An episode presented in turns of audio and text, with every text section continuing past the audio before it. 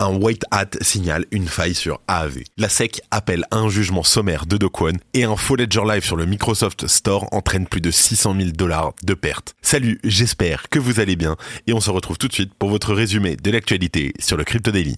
Le Crypto Daily. Mon nom est Benjamin Cohen. Et vous êtes bien sur le Crypto Daily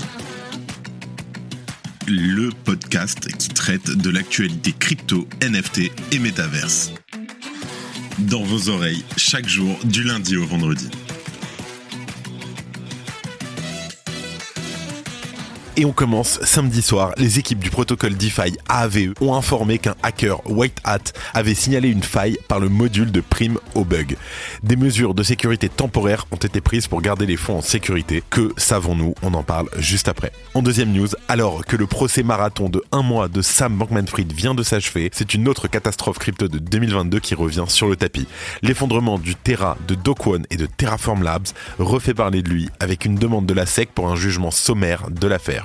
En troisième news, l'enquêteur on-chain Zach XBT a lancé une alerte concernant une fausse application Ledger Live sur le Microsoft Store. Depuis retiré, ce logiciel malveillant usurpant la véritable identité de Ledger Live a entraîné près de 600 000 dollars de vol de crypto-monnaies. Mais avant tout ça, et comme d'habitude, le coin du marché avec notre partenaire CoinHouse.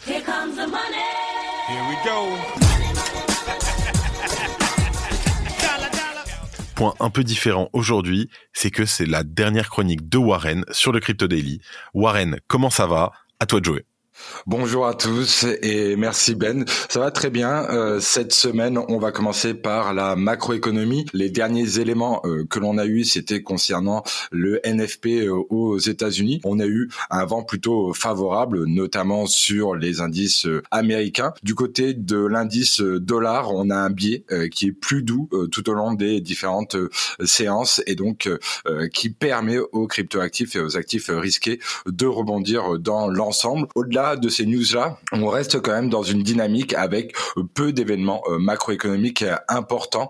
Euh, c'est beaucoup plus sur la géopolitique qu'on va avoir une, contraction euh, de l'économie où les regards sont fixés actuellement. Au niveau des prochains événements de cette semaine, on va avoir le PMI canadien, on va avoir également les commandes industrielles allemandes, autres d'autres chiffres qu'on peut, avoir à travers le globe, mais rien de très pertinent pour le marché des cryptos. Tout de suite, Bitcoin qui a eu un week-end assez calme, qui reste dans le range dans lequel il s'est formé euh, depuis la fin euh, octobre à au-dessus des 35 000 dollars. On a eu un higher high, un point le plus haut qui a été atteint au-dessus des 36 000 dollars. Et depuis, euh, Bitcoin qui est en train de former un vrai nœud de volume autour des 35 000 dollars. On a une vraie force acheteuse qui défend à chaque fois ce niveau-là, ce qui est quand même très euh, inspirant et positif pour les prochaines nouvelles, toujours poussé par l'ETF euh, Bitcoin qui pourrait arriver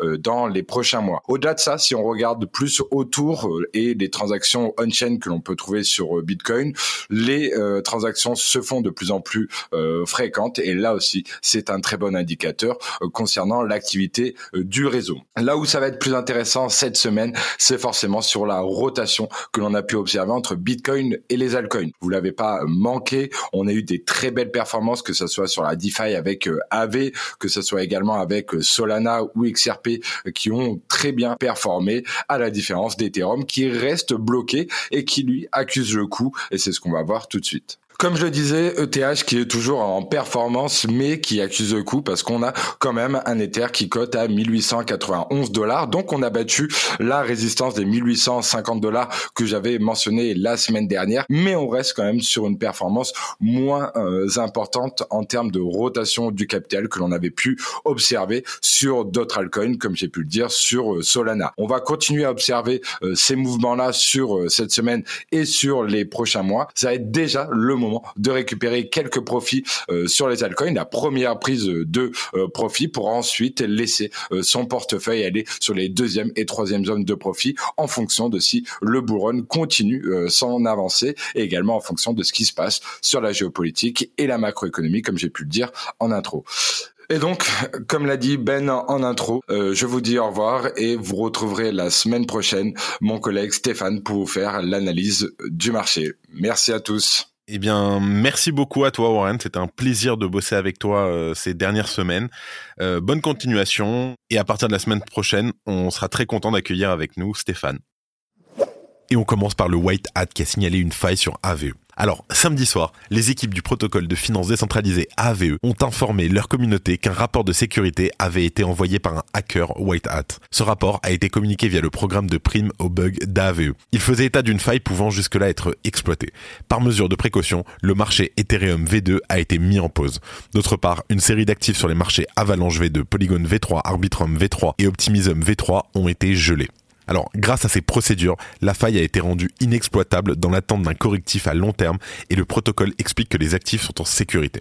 Un peu plus tard, un message sur le forum de gouvernance de l'application a été publié pour apporter un peu plus de clarté sur la suite des événements. L'équipe dirigeante a choisi de rester vague pour le moment afin de protéger les autres applications DeFi construites sur un fork d'AAV. Par ailleurs, une proposition de gouvernance a été faite de façon à remplacer les mesures actuelles par une action plus précise. Cette stratégie doit permettre de relancer les éléments mis en pause sur le protocole tout en protégeant celui-ci d'une attaque. Aucune perte de fonds n'a été enregistrée à l'heure actuelle. Pour ce qui est des personnes impactées par les gels, elles peuvent malgré tout rembourser les emprunts ou retirer des fonds comme elles le souhaitent. En tout cas, il faudra maintenant attendre plus de détails de la part d'AAV. Ne vous inquiétez pas, le Crypto Daily ne manquera pas de vous fournir de plus amples informations une fois la situation réglée. Et toi, euh, tu comprends quelque chose à la crypto?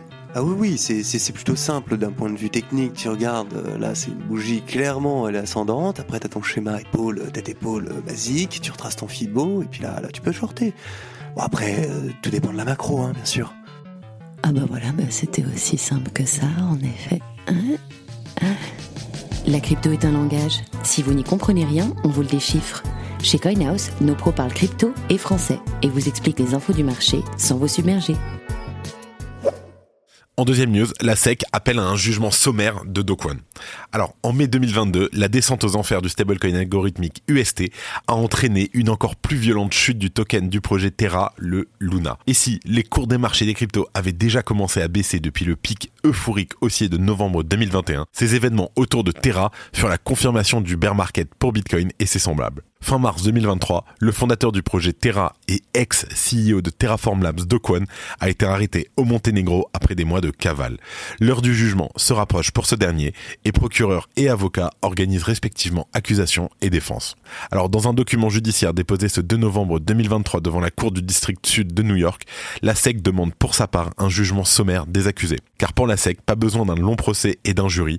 Le régulateur US présente des preuves incontestées que Dokwon est coupable de multiples fraude. Et effectivement, la SEC n'y va pas de main morte dans sa demande au tribunal pour un jugement sommaire de Do et ses associés de Terraform Labs. Elle explique, je cite, Terraform et Kwon ont orchestré un système frauduleux qui a finalement conduit à une perte de marché de 45 milliards de dollars. Les accusés ont fabriqué de toutes pièces l'activité sur la blockchain Terra pour créer l'apparence des transactions réelles qui n'existaient pas. Alors, la SEC en conclut qu'aucun jury rationnel ne pourrait reconnaître Dokwon autrement que coupable des violations dont elle l'accuse. Alors, cette conclusion, en fait, elle débouche sur la présente demande pour un jugement sommaire des accusés, soit sans procès ni jury. À noter que quelques jours avant le 27 octobre 2023, Dokwon et ses complices ont demandé eux aussi un jugement sommaire pour lever toutes les accusations de la SEC. Il y a donc très peu de chances qu'un jugement rapide soit rendu. Merci d'écouter le Crypto Daily. Et en troisième news, un faux Ledger Live sur le Microsoft Store entraîne près de 600 000 dollars de pertes. Dans la nuit de samedi à dimanche, l'enquêteur Unchain, dont on a beaucoup parlé, Zach XBT, connu pour ses travaux contre les acteurs malveillants de l'écosystème crypto, a signalé qu'une fausse application Ledger Live avait été déployée sur le Microsoft Store. Alors, si depuis la publication de cette alerte, cette arnaque a été retirée du store, il s'avère malheureusement que plusieurs personnes ont eu le temps de télécharger l'application malveillante. Et malheureusement, cela a engendré des vols de crypto-monnaies à hauteur de 600 000 dollars, soit un peu plus de 16,8 bitcoins. Alors, ironie de l'histoire, c'est que l'application Ledger Live permet pourtant de naviguer dans l'écosystème Web3 de manière sécurisée.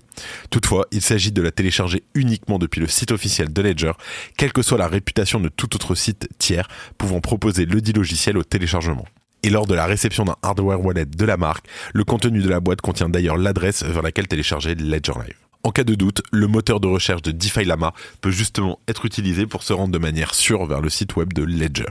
Tandis que dans les cas de vol de crypto, le facteur humain est souvent la principale faille, cette fraude rappelle une fois de plus la vigilance dont il faut faire preuve lorsqu'on souhaite interagir avec des applications crypto. Ici, le développeur identifié comme official dev plutôt que ledger pouvait par exemple donner un indice. Et d'une certaine manière, cette arnaque n'est pas sans rappeler la technique utilisée par certains acteurs malveillants consistant à utiliser Google Ads pour faire passer leur lien de phishing en haut des résultats de recherche. Et avant de terminer l'actualité en bref avec notre partenaire Bean Crypto énorme vague de licenciements chez OpenSea. Alors face à la concurrence et pour entamer sa V2, OpenSea a décidé de licencier 50% de son personnel avec des compensations incluant 4 mois de salaire et des soins. David Finzer, le CEO, assure que cette restructuration mène vers un OpenSea plus agile. Alors attention, nouvel indice pour un airdrop Layer 0. Alors suite à l'airdrop de Celestia, des rumeurs circulent sur un possible airdrop de token ZRO par Layer 0.